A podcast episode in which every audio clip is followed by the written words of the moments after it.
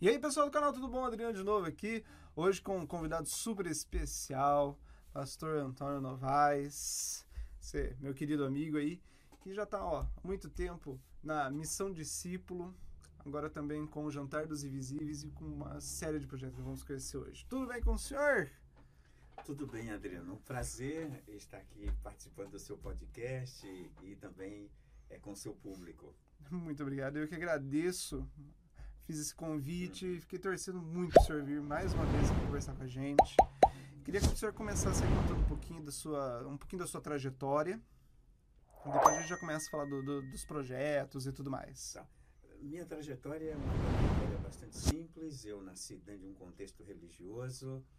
É, eu sou rato de igreja, como as pessoas usualmente costumam dizer, para quem nasceu em berço evangélico é, posterior a esse, essa minha construção religiosa, eu tive um desencantamento religioso também. A, da mesma maneira que eu me encantei, me desencantei, porque eu fiz uma autocrítica da religião e percebi que a religião, em certo sentido, ela é muito viciante e ela é muito ensimesmada e fechada.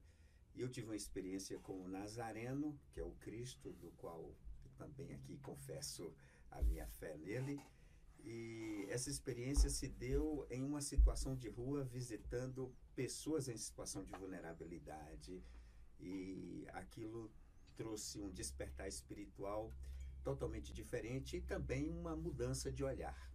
Muito bom, muito bom. E hoje o senhor está fazendo com quantos projetos? A missão discípulo é a principal, não é? é, é a missão discípulo é uma é, é assim é uma é uma fraternidade de pessoas é, que se solidarizam com os vulneráveis, com os invisíveis, com os pobres, e a gente se reúne com os recursos, com aquilo que a gente tem, para dar qualidade de vida para esses nossos irmãos que vivem em situação de rua. Certo. Hoje, a missão discípulo foca sempre em, em, vulneráveis. em vulneráveis em situação de rua apenas ou não? Não. não. Pode ser, por exemplo, em favelas, pode ser refugiados. Nós já trabalhamos com refugiados, então trabalhamos com os refugiados haitianos e também trabalhamos com os refugiados bolivianos, além de dar a ajuda ou prestar ajuda a favelas. Nós temos um trabalho na favela da Capadócia, nós temos um trabalho no assentamento Roseli Nunes. Então é bastante amplo o nosso trabalho. Não dá para abrir muito em função de que os recursos são muito escassos e a gente tem que gerir bem os recursos. São poucos recursos, mas bem gerido dá para fazer muita coisa. Exatamente. e agora o principal, vamos começar pelo missão, a missão, desculpe, não, pela Jantar dos Invisíveis. Certo. Como funciona o Jantar? De onde veio a, ideia inicial do, do, Jantar dos Invisíveis? Ou melhor, o que é o Jantar dos Invisíveis? O pessoal lá de casa entender primeiro o que é, né? e depois de onde veio. Na verdade, quando você lida com os vulneráveis, com a população um pouco mais descartável, que é essa população de rua, é, eles se passam por invisíveis, porque você passa, o padre passa, o pastor passa, o bispo passa, o empresário passa e não os vê. Essa é a questão. Naquele meu encontro com o Nazareno, ele de alguma forma feriu o meu coração e feriu o meu olhar. Nazareno, quando o senhor o diz Nazareno, Jesus, Cristo, o, Cristo. o Cristo. Não a igreja nazarena. É, não a igreja nazarena, mas o Cristo. Então, ele ferindo o meu olhar, eu passei a ver aquilo que eu também não via. O padre, o pastor, o bispo, o transeunte, ninguém via. Mas quando você tem esse olhar ferido, é, você passa a enxergá-los. O que, que eu fiz? Comecei a levar roupa, comecei a montar kits de higiene, comecei a acolhê-los e levava marmitex, lanche, etc, etc, até que fiquei pensando, caramba, esses caras que estão em situação de rua já perderam o senso de dignidade e também perderam a sensação de que fazem parte de uma sociedade humana ou nem se sente mais humanos. Então eu decidi, ao invés de levar um marmitex, falei, caramba, eu vou montar um restaurante onde ele possa sentar à mesa, porque já perdeu até a noção do que seja sentar em uma mesa e fazer uma, re, uma refeição decente com sobremesa, com garçom para servir. Então, essa foi a ideia original. E nós fizemos uma primeira edição, foi muito positiva, elogios, eles não queriam ir embora, a gente tinha que desmontar o restaurante. Quando foi a primeira edição?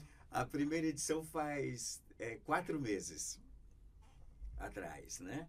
E porque aí é o seguinte, quando eu levava a refeição para eles, eles pegavam, ia buscar ali a calçada do Banco Itaú ou, ou do, do, Banco do Brasil, ou sentar no calçadão mesmo para fazer a refeição, ou na escadaria da igreja. Eu fiquei pensando, eu vou mudar isso. Falei com o padre da igreja católica, que é a matriz ali, a catedral, ele autorizou, e aí a gente montou.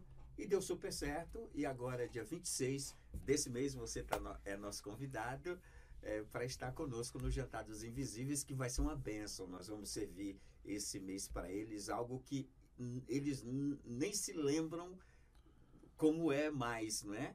Porque tem uns que estão há 10, 12, 15 anos na rua. Então a gente vai servir estrogonofe com batata palha, é, Coca-Cola, só refrigerante de ponta. Não servimos refrigereco para os nossos irmãos em situação de rua. Muito bom, muito bom. E nesse, nessa é só servido o, o, alimento ou é feito algum resgate desse pessoal também? Sim, boa, boa, Adriano, boa pergunta. É, por isso que eu falei que é uma fraternidade. O que, que a gente faz? A gente convida alguns líderes de clínica de recuperação que vão participar do jantar também. Esses líderes de clínica de recuperação levam também gente que já está recuperado para abordar eles.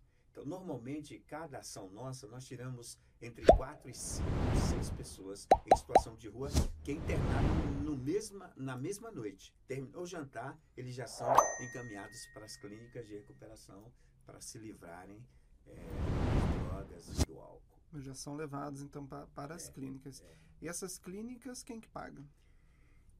Como disse, é tudo. Ah, vocês, eu não sei se eu posso falar isso Posso Pode, falar? fica à vontade. Ok. As igrejas é, evangélicas, não uhum. importam a linha, às vezes mais à direita, mais à esquerda, mais ao centro, essas igrejas, elas prestam grande serviço ao Estado, porque elas chegam aonde o braço do Estado não chega. Entendeu? Então, o que acontece? Normalmente, quem monta as clínicas de recuperação são pastores, que são líderes em suas igrejas e que vê a necessidade monta a clínica de recuperação, que são sustentados pela igreja e também por voluntários, como é o caso da Missão Discípulo. Ela é 100% sustentado por voluntários e simpatizantes. Olha, bem legal, não sabia dessa parte. Que eu, as clínicas elas eram todas mantidas pelas igrejas, então, então é um ciclo. É.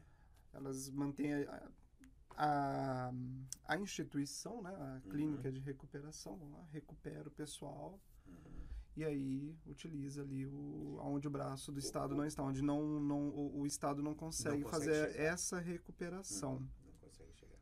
Por isso que eu acho que a igreja, ela, ela, ela pode ter toda a crítica. Sim. E eu acho que a igreja ela precisa sofrer a crítica, pra, porque sem crítica não há evolução. Ela precisa é, absorver a crítica, fazer uma autocrítica e fazer uma mudança de, de rota, de rumo, de visão. Sim, a autocrítica vai levar o, a correção daquilo, né? Exatamente. Fazer a, a correção daquilo. E esses recursos para fazer tudo isso é sempre é só doação? É só doação. Só doação. Por exemplo, posso contar essa experiência? Claro que pode. Aqui é sem censura, sem, sem nada. Pode contar tudo, tudo, tudo. É, no último jantar, nós estávamos pedindo doação de frango. Porque a gente ia fazer frango com batata. E eu precisava de pelo menos 35 quilos de frango. E aí eu, minha filha Rebeca postou no Insta da missão e um policial, um perito criminal, ele, ele, ele não nos conhece assim, em tese, ele viu o post, fez um contato com a minha filha ali pelo direct, dizendo que ia doar os 35 quilos de frango.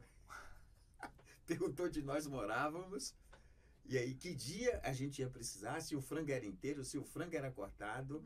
Aí nós falamos que, se possível, o frango fosse cortado para facilitar o nosso trabalho.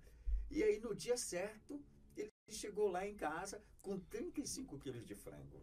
Olha que maravilha. Então, a gente recebe as doações. Então, é, é, ou alguns que não podem é, fazer a doação, faz a doação em dinheiro, a gente compra os produtos e depois a gente manda a nota de tudo aquilo que foi comprado para quem faz fez aquela, a doação. Faz a prestação de dinheiro, contas. É. Faz a prestação uhum. de contas com o pessoal. E Antônio, pastor Antônio, de onde veio o pastor Antônio? O senhor é pastor mesmo? Não é? Como é que é? Conta pra gente. Ah, sim. Eu sou um pastor. Eu estudei no, numa instituição chamada Seminário Batista Regular uhum. é, de Curitiba, né? Onde eu fiz, assim, uma, um, básico de teologia. É, foi ali que eu sofri o desencanto com o ministério é, pastoral, porque eu sempre sonhei ser um pastor, mas o seminário que eu estudei era muito radical, um viés extremamente radical. E eu saí de lá muito ferido, na realidade decidi não ser pastor e fui trabalhar secularmente. E trabalhei por muitos anos secularmente, né? Trabalhei no Walmart, onde eu tinha uma empresa dentro da rede prestando serviço e ia na igreja muito pouco, muito frustrado com essa questão. E Deus falou comigo, dirigindo o automóvel, voltando para casa depois de um dia de Walmart, muito pegado. e Deus disse para mim, esse, essa coisa de Deus disse, eu preciso explicar. Não é que Deus falou audível. É, é um, é bom um explicar. sentimento. Se o pessoal fala, ele é doido, tá ouvindo vozes no, no é, trânsito. Exatamente. É um, um, um internuramento de coração. É um sentimento que você percebe que é diferente dos sentimentos comum ao ser humano. Então Deus disse, através dessa impressão, que eu vou chamar de impressão, que eu deveria, já que eu estudei, deveria me voltar ao ministério. Então aí eu comecei a é, fazer esse percurso de volta, porque eu já tinha perdido todo o itinerário, estava totalmente na vida secular.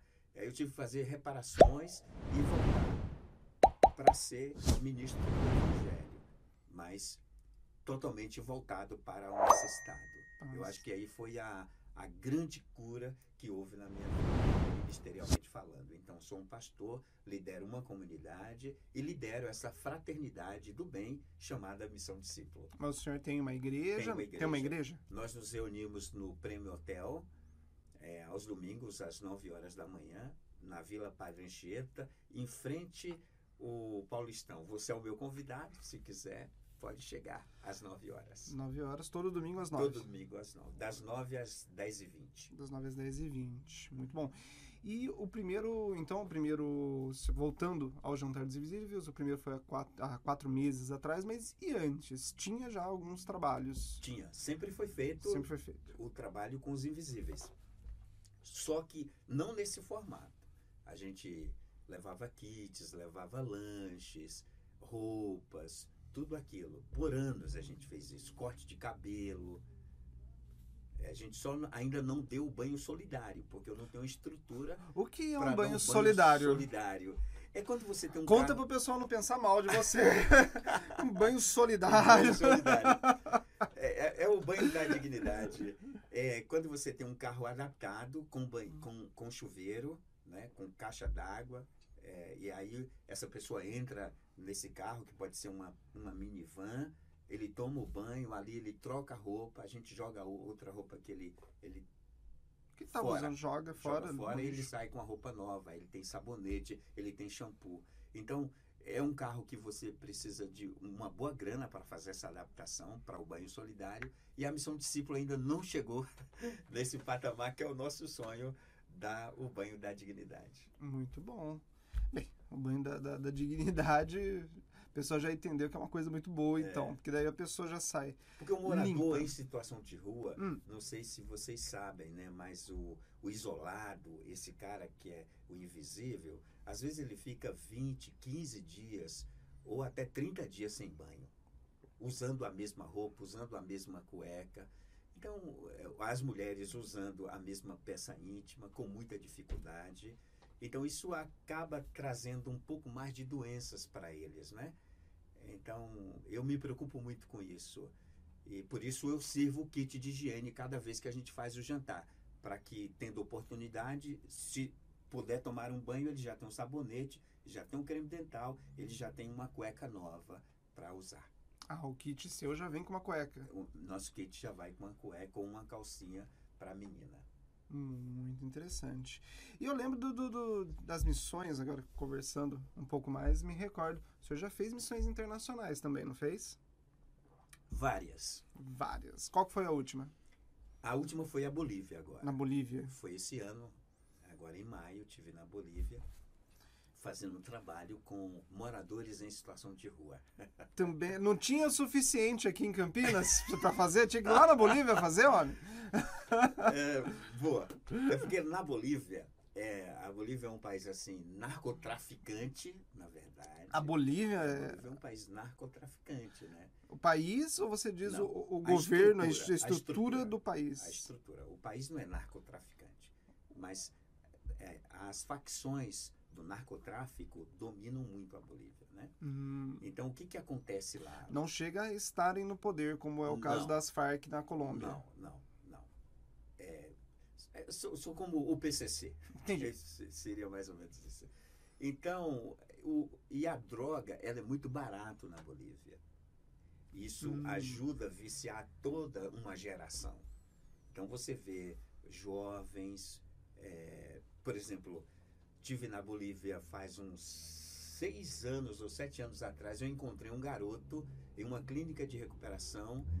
É, eu até pensei que aquele garoto, mano, era filho de alguém que estava se recuperando, porque eu olhei para ele, um tampinha pequenininho, devia ter, calculei, uns 10, 11 anos, mas ele era extremamente hiperativo. E aí eu perguntei para o líder da clínica, eu falei, nossa, essa criança aqui no meio de tanta gente, tanto homem aqui, mano, que loucura. E na Bolívia, é, assim, o, nar o narcotráfico, ele judia muito do usuário, né? Eles espancam, bate. Então, a casa de recuperação que eu fui parecia um The Walking Dead, entendeu? Gente com ferido na cabeça, no braço. Eu achei aquele lugar muito punk Para uma criança. para uma criança. Eu fui perguntar: o que, que essa criança está fazendo aqui, meu irmão? É, pastor Pablo, um amigo meu na Bolívia. Aí ele falou: não, pastor, ele não é filho de ninguém. Ele está se recuperando porque ele está viciado é, na pedra desde dos oito anos. Ele tem o- 12 anos agora. A criança a era a criança viciada. Era viciada. Porque, Deus. porque qualquer um tem acesso à, à, à droga com muita facilidade. São facilidades, né? Então, é, é, por isso eu vou à Bolívia, no sentido de ajudar esses pastores que fazem um trabalho de recuperação dessa galera, né? Que é diferente, mano. É, por exemplo, na Bolívia, o morador em situação de rua aqui no Brasil, ele, ele vive assim, é, sei lá, muito padrão. É, Em nível de pobreza. O, digamos que o, o- o- morador de rua no Brasil, ele é um morador de rua premium, é isso? É prêmio. Ele é premium. Aí lá não é tão Não- premium, não já é é, premium. é básico. É, porque aí ele, ele vive Dá nos esgotos. Ah, eles vivem nos esgotos. Nos esgotos. Como ratos, então, É, eles vivem. Eles não, Eles não vivem vivem nos ao- esgotos, nos canais. Então, se Hum. você quer abordar eles, então você tem que ir no, cana no, no canal. Aí você tem acesso a eles ali. Então, toda vez que eu vou, eu vou ao canal, levo alimento para eles. Tem, tem crianças vivendo no canal. Uma situação Eles não bem... são moradores de rua, são moradores do esgoto. É basicamente É isso. porque na- lá na Bolívia é uma outra cultura, né? Então, eles não veem com bons olhos. E aqui no Brasil também, né? Ninguém vê com bons olhos quem está em situação de vulnerabilidade. Porém, a gente tem que entender as histórias. O que leva uma pessoa a ir para essa situação? O que é qual, é. qual é o gatilho Dessa pessoa. sim. que dispara essa pessoa para essa guinada de vida, para ir para a rua, né? Então Certo. tem que conhecer a história. E aí, no caso, lá na Bolívia, tinha que ir lá nos canais, nos esgotos, Conhecer, basicamente, é. abordar esse abordar, pessoal. Aí a gente aborda eles e tiramos eles Mas aí da não é uma- rua. Não é uma situação muito mais complexa para o resgate nesse caso? Porque aí a pessoa ela já, já ela tá vivendo junto aos ratos, literalmente. É uma situação complexa, por isso que nós temos uma missionária na Bolívia, é, que ela faz um trabalho extraordinário e todos os anos eu vou para fazer o trabalho junto com ela, porque ela vai no canal, ela confessa, ela desenvolve relacionamento ali, é uma brasileira, ela é carioca, e aí ela recupera essas pessoas e interna nas clínicas de recuperação, e é de graça, é de graça, não se cobra A clínica. desse pessoal que vive em situação de no esgoto, de uso é, muito crítico de drogas, entendeu? E antes da Bolívia, o senhor já teve também outras experiências? Ah, e eu tive uma experiência muito marcante do meu ponto de vista, né? Talvez a mais marcante, eu acho que foi a Venezuela. A Venezuela. A Venezuela foi uma experiência incrível. Foi incrível. Então conta pra gente que a gente ficou curioso. incrível. E bem, o que você quer saber sobre a Venezuela? Como foi lá na Venezuela? O senhor também foi fazer o que lá? Era uma situação de risco? Eram situação de risco? Pessoas em situação de rua?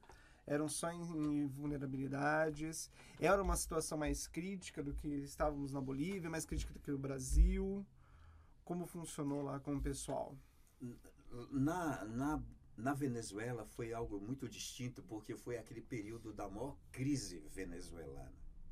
Ah, foi no momento do que teve tinha as que teve o, manifestações, que teve o que pessoal tava- exílio, é, de muitos exilados venezuelanos fugindo para as fronteiras, em função de que o país estava amargando uma crise por embargos econômicos, fortíssimos impostos. Aque- Aquele país, tipo Cuba também, que sofre embargos Uhum. muito herculeanos da parte dos norte-americanos, né? Então, são embargos que estrangulam a nação.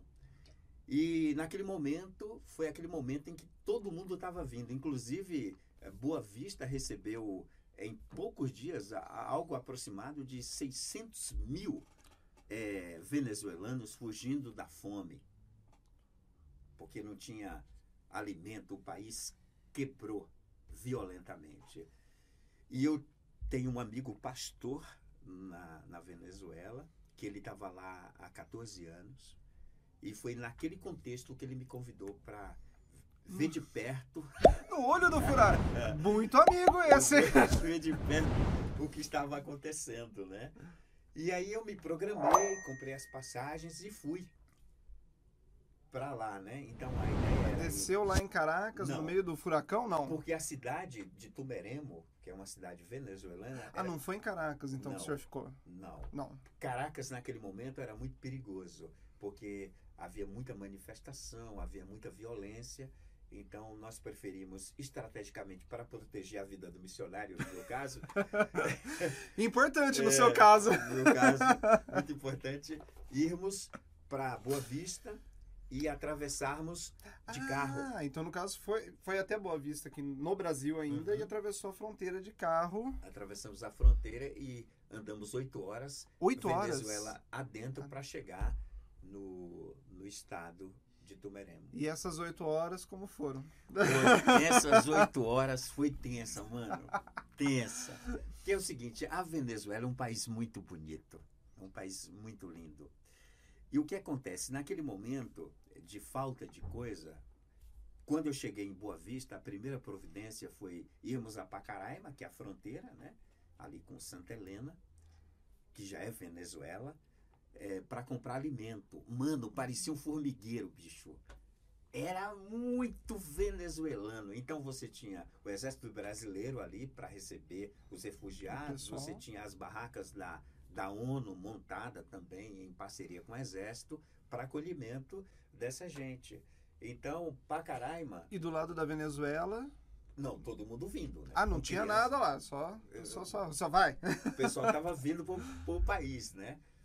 E aí, Pacaraima é um centro comercial, onde os venezuelanos saem da Venezuela, atravessam a fronteira ali brasileira, compram o alimento e retornam para a Venezuela, Ah, entendi. entendeu? Então nós compramos bastante alimento para passar os dias que eu fui, fiquei 15 dias na Venezuela. Foram quantos de alimento lá, mais ou menos? Nós compramos muito alimento porque nós tínhamos que levar para as tribos indígenas. Nosso trabalho naquele momento também era com os indígenas da Venezuela, né?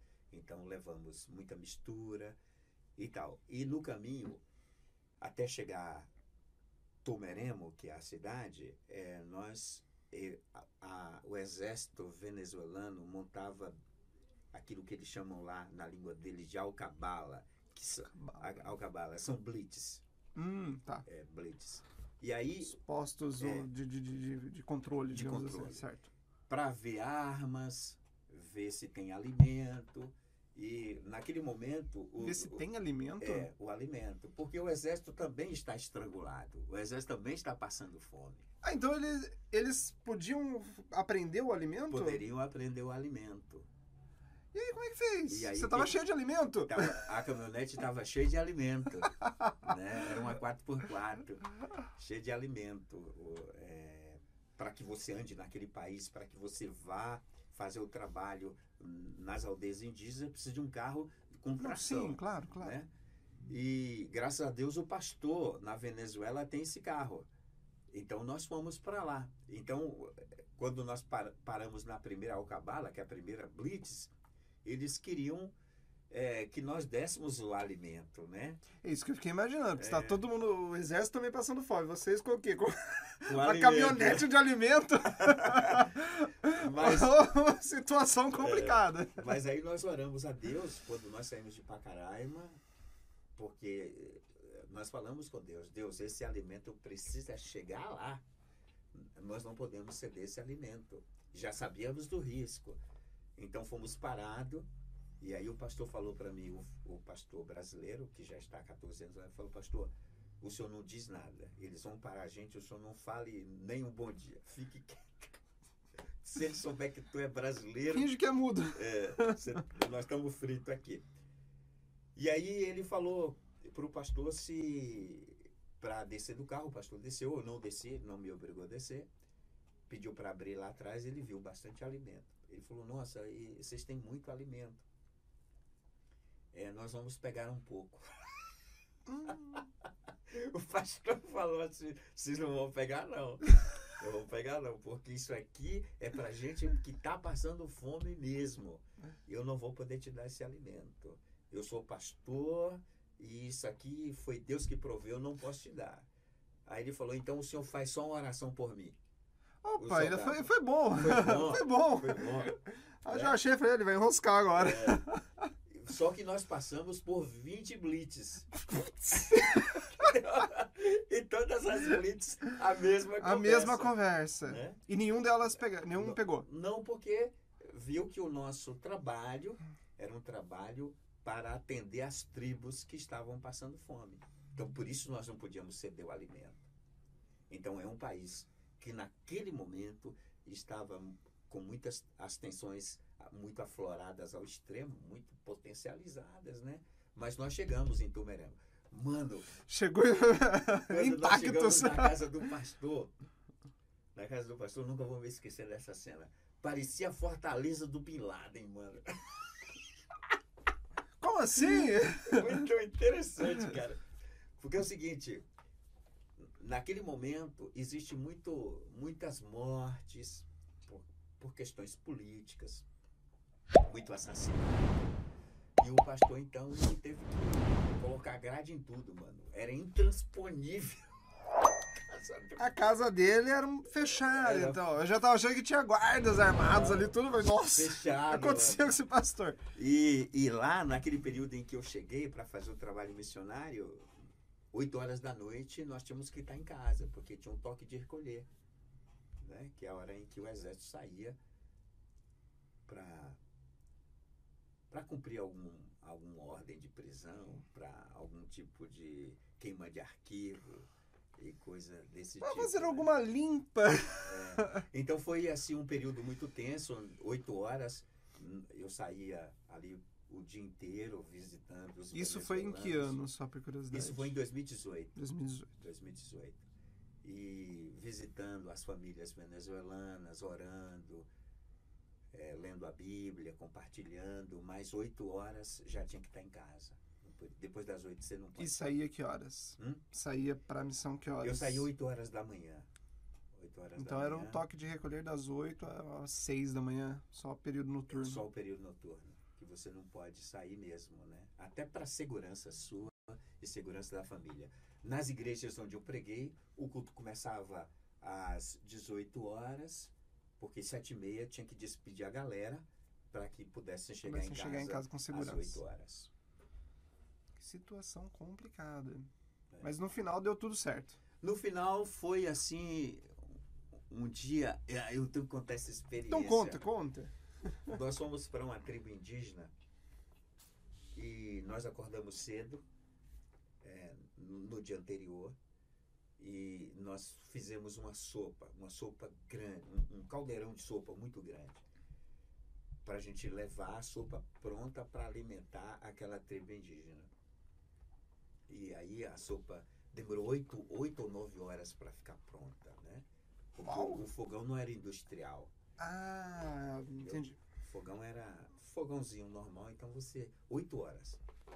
Aí a sopa ficou pronta, aí cedo nós saímos para levar essa sopa. Aí quando nós chegamos na tribo indígena, o pastor, quando vai entrando na tribo, ele vai buzinando. A galera sabe que tem comida. É muito- Já vai chegando tudo atrás do carro. mano, brota gente do chão, cara. É uma loucura. Vem gente de tudo quanto é lugar. E aí foi muito bacana que aí eu fiquei pensando qual vai ser a logística com tanta gente para comer essa sopa. E aí a, a esposa do pastor falou assim, missionário, nós vamos servir primeiro as crianças. Cara, aquela fila enorme de criança. Então ela foi colocando a sopa para todo mundo e tal. Aí as crianças todas foram servidas. Eu tenho todas as fotos. E depois ela disse assim: agora as mulheres. Uma fila enorme. Eu olhava para aquele caldeirão de sopa. Eu falava assim para Deus: Deus multiplica isso, não vai dar para Deixa o caldeirão aí, ó, forcinha. Por favor, multiplica essa comida, Deus. E aí, cara, todas as mulheres, uma fila interminável de mulheres. Eu falei, essa sopa não vai dar. Deus multiplica. E aí as mulheres foram servidas todas. Aí a fila dos homens. E a fila dos homens também era tão grande quanto a fila das mulheres. Que Você susto, eu achei que você acredita? ia falar que não tinha fila dos homens, era Não. pequenininha. Mano, não sei como, mas uma sopa que era para 120 pessoas, eu acho que umas 300 pessoas comeram a sopa. Uau. Não tinha como repetir. Não tinha como repetir. Né? Mas pelo menos Uma refeição uma conseguiu. refeição todos conseguiram fazer. Aí levamos roupa, levamos doces, nós compramos bastante doce, bala para aquelas crianças venezuelanas que não, não sabia nem o que era jamais uma bala. Então foi assim um período muito muito interessante que eu vivi na Venezuela. Esse ano de 2023, depois que eu voltar da África, eu tenho planos de voltar à Venezuela para ver aquela Venezuela. gente. Muito bom. Bem, já aproveitando o gancho. E a África? Como é que é essa história da África? Pretende ir para a África esse ano? É, eu vou agora em janeiro. Em né? janeiro. 20, é, segunda quinzena de janeiro, nós estamos embarcando para Moçambique. Vai pegar o verão deles. É, a ideia nossa é fazer um trabalho com crianças é, que são abandonadas pelos pais e tem uma missão lá chama-se Pés na África. Então, o que essa missão faz? Ela acolhe essas crianças que perderam seus pais, que são abandonadas e sustenta essas crianças dando escola, oficina de música, as refeições. E essas crianças ficam com eles até se tornarem maiores. Então, nosso trabalho esse ano vai ser conhecer toda essa estrutura de trabalho que, que acontece na cidade de Matola, eh, em Moçambique. Então, nós vamos passar, acho que, uns 15 dias em Moçambique. Em Moçambique. E Moçambique, ali, a capital, né? Ali a região, né? Uhum. Ali o pessoal do- de, de Moçambique. E para esse ano aqui no Brasil? Para esse ano no Brasil, nós temos o Jantar dos Invisíveis, Dia nós 26. temos di- dia 26, e nós vamos fazer o, o, o apadrinhamento de crianças haitianas né? e venezuelanas. Então, a ideia é, se a pessoa quer adotar uma criança, ela pega o nome, vai todas as informações, o tamanho de roupa que ela usa, o sapato, e essa família fica responsável em comprar um presente eh, de Natal e ir lá pessoalmente entregar que um dia que a gente marca para todo mundo se encontrar e essas crianças que forem apadrinhadas receberem carinho do padrinho. presente. Não só o presente, eu acho que a ideia é, é fazer com que o estrangeiro se sinta acolhido Hum, também pelos brasileiros, porque os estrangeiros aqui também eles passam por momentos muito delicados, especialmente de, de, de preconceito, né? o senhor, o senhor viu muito preconceito? Com os haitianos. Com os tem- haitianos? com os Ah, com os haitianos. Tem bastante preconceito em relação, especialmente quando eles chegaram. Agora, talvez não, porque a, a convivência é, ajuda a diluir todo o preconceito. Mas o preconceito é orgânico, né? É, você não acaba com preconceito. Para acabar com o preconceito, as pessoas precisariam conhecer Jesus de fato. Mas eu vejo essa dificuldade das pessoas em conhecerem Jesus, porque você também encontra dentro da igreja pessoas muito preconceituosas. E é um contrassenso. Mas são pessoas que estão na igreja e não conhecem Jesus? Conhece Jesus, mas como o preconceito é orgânico e estrutural, é difícil você se livrar disso, né? Então, por exemplo, eu fiz uma ação com os haitianos durante o período da pandemia, naquele período mais amargo em que os haitianos estavam passando fome, nós nos juntamos com a CUFA, a Central Única das Favelas, e fizemos uma ação para doar uma média de 300 cestas. Então, quando nós chegamos no local da distribuição das cestas, as pessoas pensavam, vai embora! E aqueles palavrões, enquanto Ah. nós estávamos ali. O pessoal, então, ia pegar e aí era já voltado aos haitianos e o pessoal não queria que eles pegassem. É, os, os passantes viam aquela comunidade de haitianos abrir os vidros dos carros e diziam, vai embora! E xingava. Não vou falar os, as palavras. Que curioso. Muito interessante você perceber. Então, a- essa ação que a gente vai fazer de apadrinhamento das Mas assim, crianças, agora, agora eu fiquei curioso aqui na, na- na minha cabeça. O preconceito, né, na verdade, as palavras eram de xenofobia, Uhum. ou seja, estou tendo preconceito porque ele é estrangeiro e está em meu país, ou a a- era um preconceito de racismo. Racismo. Estou xingando porque ele é negro. As- eu acho que as duas As duas né? coisas. Porque a ideia é de que o negro Não que seja legal É. ou menos pior um É. das duas, mas é está só para vindo para tirar entender. minha oportunidade de trabalho, coisa desse tipo, assim, muito insana. O- O Brasil, na sua história, é um país muito acolhedor, sempre foi. O brasileiro é muito solidário, né? Mas o preconceito é algo que talvez a gente ainda vai levar uns 200 anos para eliminar de vez, se é que a gente vai conseguir, na minha opinião. Mas falando já agora entrando um pouquinho nessa história de preconceito. O senhor viu muito preconceito, principalmente agora no jantar dos invisíveis? Porque assim, agora conversamos, já viu o racismo, já viu a xenofobia e agora com o morador de rua. O senhor enfrenta muito, muito preconceito? O pessoal costuma olhar, vai, vai dar, vai dar comida pra vagabundo. Eu acho que o É morador- muito isso? Tem bastante. Por exemplo, se eu faço um trabalho, vou olhar para aquela câmera, você que está me assistindo aqui. Se eu faço um trabalho e o nosso foco é crianças, o trabalho é criança. Eu preciso de X para as crianças. Mano, até sobra. Até sobra.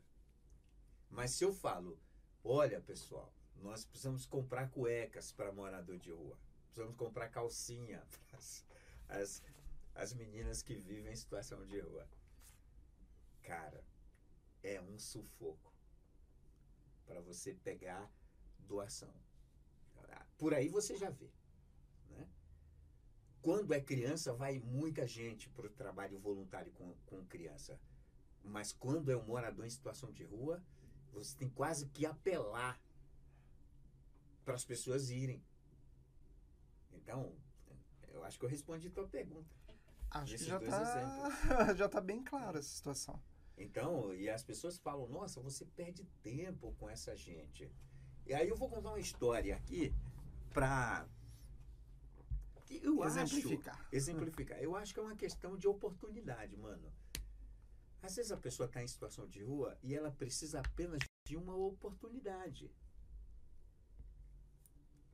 Talvez essa pessoa que está em situação de rua, exemplo, casos mais comuns: traição. São seres humanos que foram traídos na sua relação e não souberam trabalhar ou elaborar essa traição entraram para a bebida e a bebida é uma porta de entrada para o submundo de rua. E ele vai, ele vai, ele vai parar na rua. Através da bebida, Da bebida. alcoolismo, alcoolismo, É, ele Ele, ele, ele vai descendo. Vai descendo. Ele, só, ele só desce. E o que, E que aí- eu- pegando esse gancho do alcoolismo, ele pode entrar e vai entrando em outras drogas. vai? Porque para você viver na rua, é, você não consegue viver na rua sem o uso de substâncias.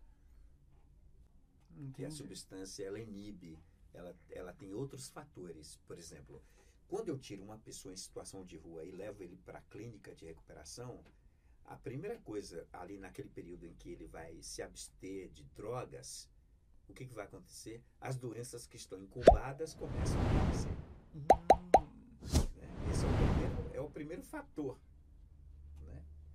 É, aí aparece tuberculose, aparece, aparece problema renal, aparece problema de rim. Mas enquanto ele está lá no uso só de substância e bebida, vem aquilo fica incubando. incubado. Não aparece. Então não é só tirar a pessoa em situação de rua, você tem que tirar e fazer todo, todo esse caminho para que seja uma, uma volta justa, uma volta com qualidade, Uma volta digna. digna. Aí ele vai ter medicamentos e tal. Eu tirei uma pessoa em situação de rua, eu nunca vou me esquecer, talvez foi a cena mais punk que eu presenciei. Eu encontrei uma pessoa em situação de rua e já estava alguns meses na rua, sem banho, e ele não tinha roupa. Então ele fazia xixi na roupa. Então a roupa do cara estava naquele estado. E um dia eu fui levar comida para ele e falei assim para ele, meu amigo, eu quero te fazer uma proposta. Pensa sobre isso. Você é jovem, você tem um, um futuro pela frente. Me permita eh, te oferecer uma oportunidade. Eu, se você quiser, eu te levo para uma clínica de recuperação. Quem sabe você consegue se recuperar, ter sua vida de volta, quem sabe o emprego, quem sabe você é casado, eu sou casado, mas perdi minha mulher. Aquele lance que eu te falei de traições. Eu falei, mano, aceita o meu desafio. Vou te dar uma semana para você pensar. Deu uma semana, na outra semana eu voltei com a minha equipe, localizei ele. Ele falou, eu quero ir. Eu falei, opa, você quer ir? No sábado seguinte, porque era sexta-feira à noite, no sábado seguinte passei para pegar ele. Mano, mano, mano do céu. Loucura, cara. O cara tava dormindo no banco do ponto de ônibus, uma coberta imunda, chovendo pra caramba. E aí eu acordei ele. E as pessoas que estavam no ponto mantinham distância do banco, né? Ficou aquele, aquela bolha E ele lá. é ele lá, né? Eu falei, meu amigo, vamos. Aí, ó, mano, na hora que ele entrou no carro, tivemos que abrir os vidros de todos os carros, de todas Tudo. as portas, E chovendo. e chovendo. Porque era insuportável o cheiro. Quando nós chegamos na clínica de recuperação, o primeiro, primeiro compromisso era dar um banho nele. Antes de fazer qualquer entrevista, antes de pegar dados, documentos, era um banho. O banho da dignidade. O sonho da missão discípulo. Me ajude aí, pô. É, é dar um banho. E aí ele tomou aquele banho. Já aparecia uma outra pessoa. Aí pegamos os dados dele. Aí ele olhou assim para mim e disse: Pastor, muito obrigado. Eu acho que hoje o Senhor está me dando a oportunidade de começar uma nova história. Por isso que eu falo, mano, é uma questão de oportunidade. Eu acho que se a sociedade não tivesse olhar, ficar apenas com esse olhar preconceituoso de que você é um vagabundo, você é um noia, você é um delinquente, você é um imbecil, Não quer nada. você é um zero à esquerda, a gente não vai progredir. Mas quando você mudar o olhar, aí sim os progressos começam a chegar. Ele ficou conosco quatro meses na clínica de recuperação. No quarto mês, ele me procurou e disse se poderia procurar emprego, que ele já estaria pronto para procurar emprego. E aí fizemos um currículo, atualizamos sua documentação, arrumou emprego, morou na nossa igreja, Morou na igreja? morou na igreja, porque o trabalho que ele, era, que ele arrumou era perto da nossa, da nossa igreja. E a clínica de recuperação era em outra cidade, não tinha como fazer isso.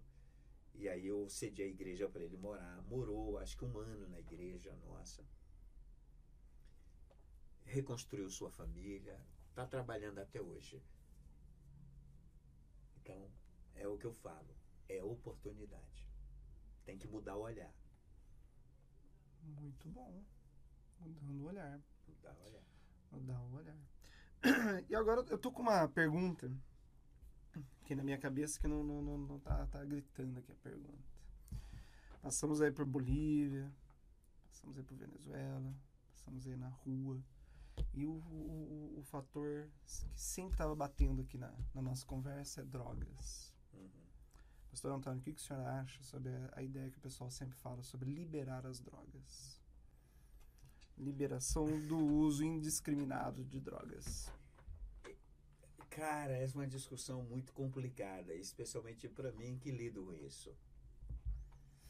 É, eu, eu, eu acho que existe um fascismo velado sobre isso, minha opinião, porque as drogas estão aí.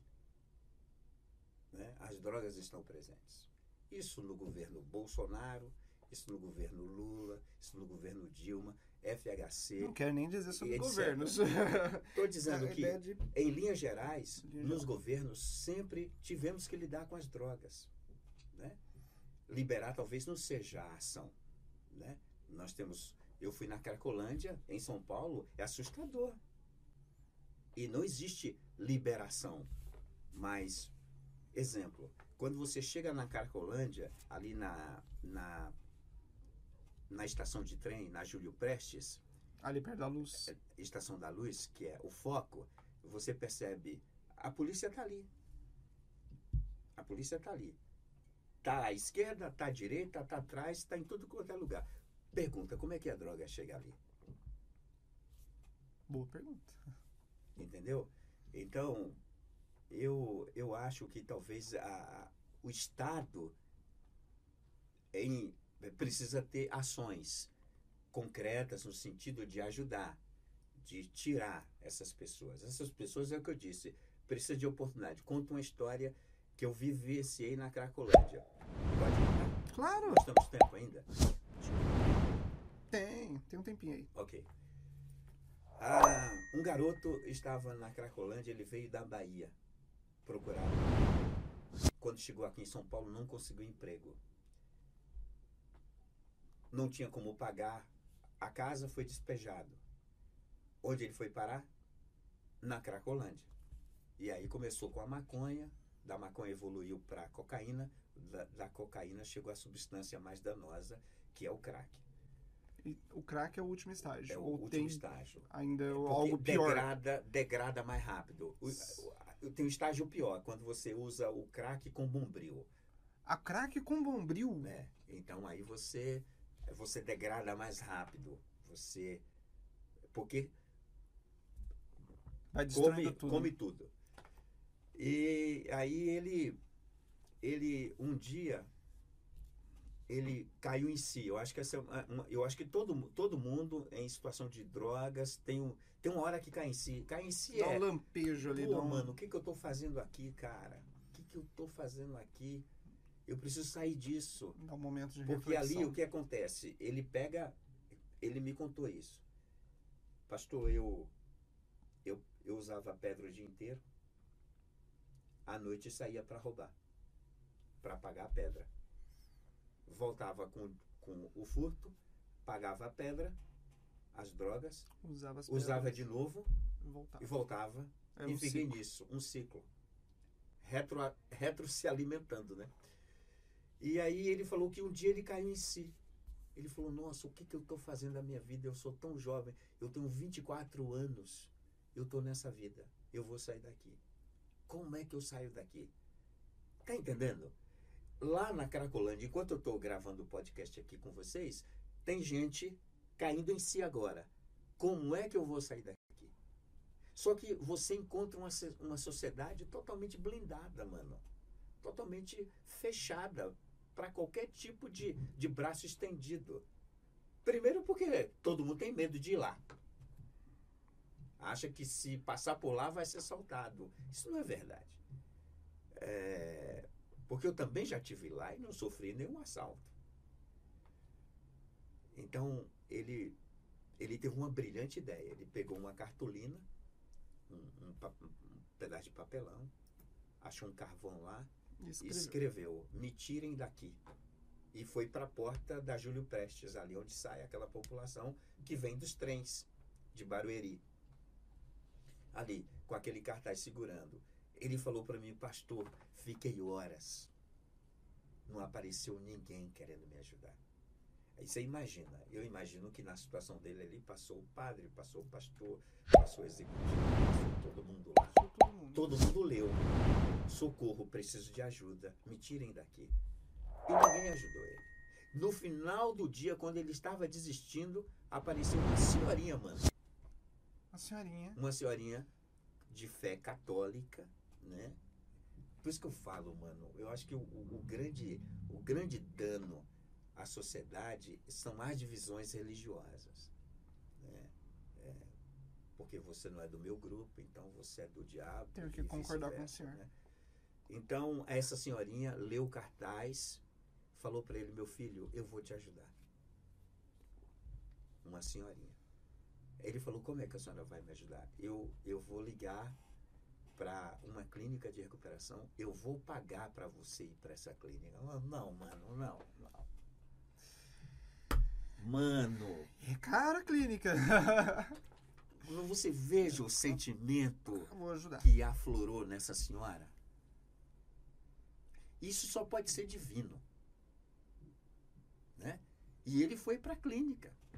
Tanto é verdade que estou contando essa história porque conheci ele na clínica onde ele foi internado. Entendeu? Então, é assim que eu penso. Eu acho que o Estado pode fazer alguma coisa, mas a igreja, eu acho que ela faz o papel fundamental. A igreja é o braço do Estado, onde o Estado não chega, a igreja pode chegar. Né? Mas para chegar é preciso tirar fora ou deitar fora os preconceitos que normalmente vestem os religiosos. Né? Certo. Mas no final não respondeu sobre a legalização geral. Não, não dá. Como é que você vai legalizar? Aí você vai jogar a sociedade no fosso, num abismo. Não faz sentido. Agora, é, como as drogas chegam, É um é um mistério. mistério. É um mistério. Então eu prefiro não entrar nessa seara, porque um não é minha discussão. mistério. Foi só uma- um questionamento que eu fiquei pensando, falei, passou por tanto isso. Falei, deixa eu perguntar o que, que ele É, acha sobre. não. Porque às vezes o pessoal fala, não, vamos liberar, tem que liberar tudo e tal. Não. Eu, eu, ao meu ver, eu não trabalho com o dependente químico, eu não trabalho com o morador de rua diretamente. Eu não vivo essa situação. Entendeu? Então eu não posso falar sobre aquilo que eu não conheço. Uhum. Então eu não posso falar nem que sim, nem que não sobre a, a- o uso, a liberação indiscriminada da droga. E aí eu falei, meu, o pastor Antônio tá sempre ali na linha de frente, Uhum. batendo com o pessoal.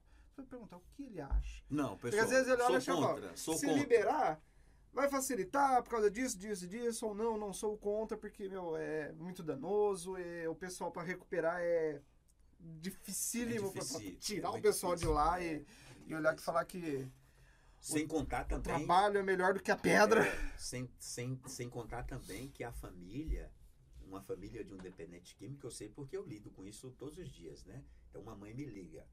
Ô pastor, ajuda meu filho. seja em Dayatuba, em qualquer lugar, as Uhum. pessoas me ligam. É, vem conversar com meu filho. Eu estou tentando convencer ele para ir para a clínica, ele não quer. Se o senhor vier, quem sabe o senhor consegue, né? Eles acham que eu, eu faço milagre. E aí você percebe, quando você vai conversar com a mãe, a mãe está totalmente intoxicada também.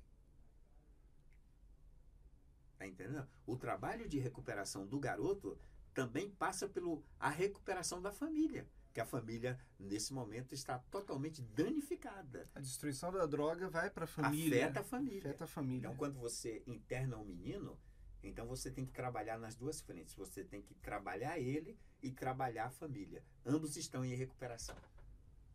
Caramba, é É bem, bem complexo. Bem, pastor Antônio. Mas eu quero dizer uma coisa, pessoal. Claro. Eu sou contra a liberação das drogas. Senão o pessoal pega só um pedacinho né, e fala: olha, o pastor O fala que tá- tem que liberar. pastor Antônio, estamos chegando aqui já no nosso final do, do podcast. Queria deixar aqui o espaço, eu deixo esse finalzinho sempre aberto para o meu convidado falar, tocar em algum assunto, falar algo que eu. Alguma, algo, algum assunto que eu não toquei no, no, no podcast nesse momento, deixar aí livre aí pro para falar, microfone livre. Não que já não estivesse livre, mas livre no sentido, ah, quero tocar nesse assunto, falar esse assunto. Quem pode, também falar que quem quiser ajudar também o, a missão discípulo, como pode ajudar, como pode entrar em contato com o senhor, como é que como é Ah, que sim, faz? pessoal, Isso é você- importantíssimo. Boa, boa, boa. Você pode entrar em contato com a Missão Discípulo ali através das redes sociais, que é no Instagram é arroba Missão Discípulo 1, arroba Missão Discípulo, Número um, é, um, Um. número 1, né? numeral um. Numeral 1.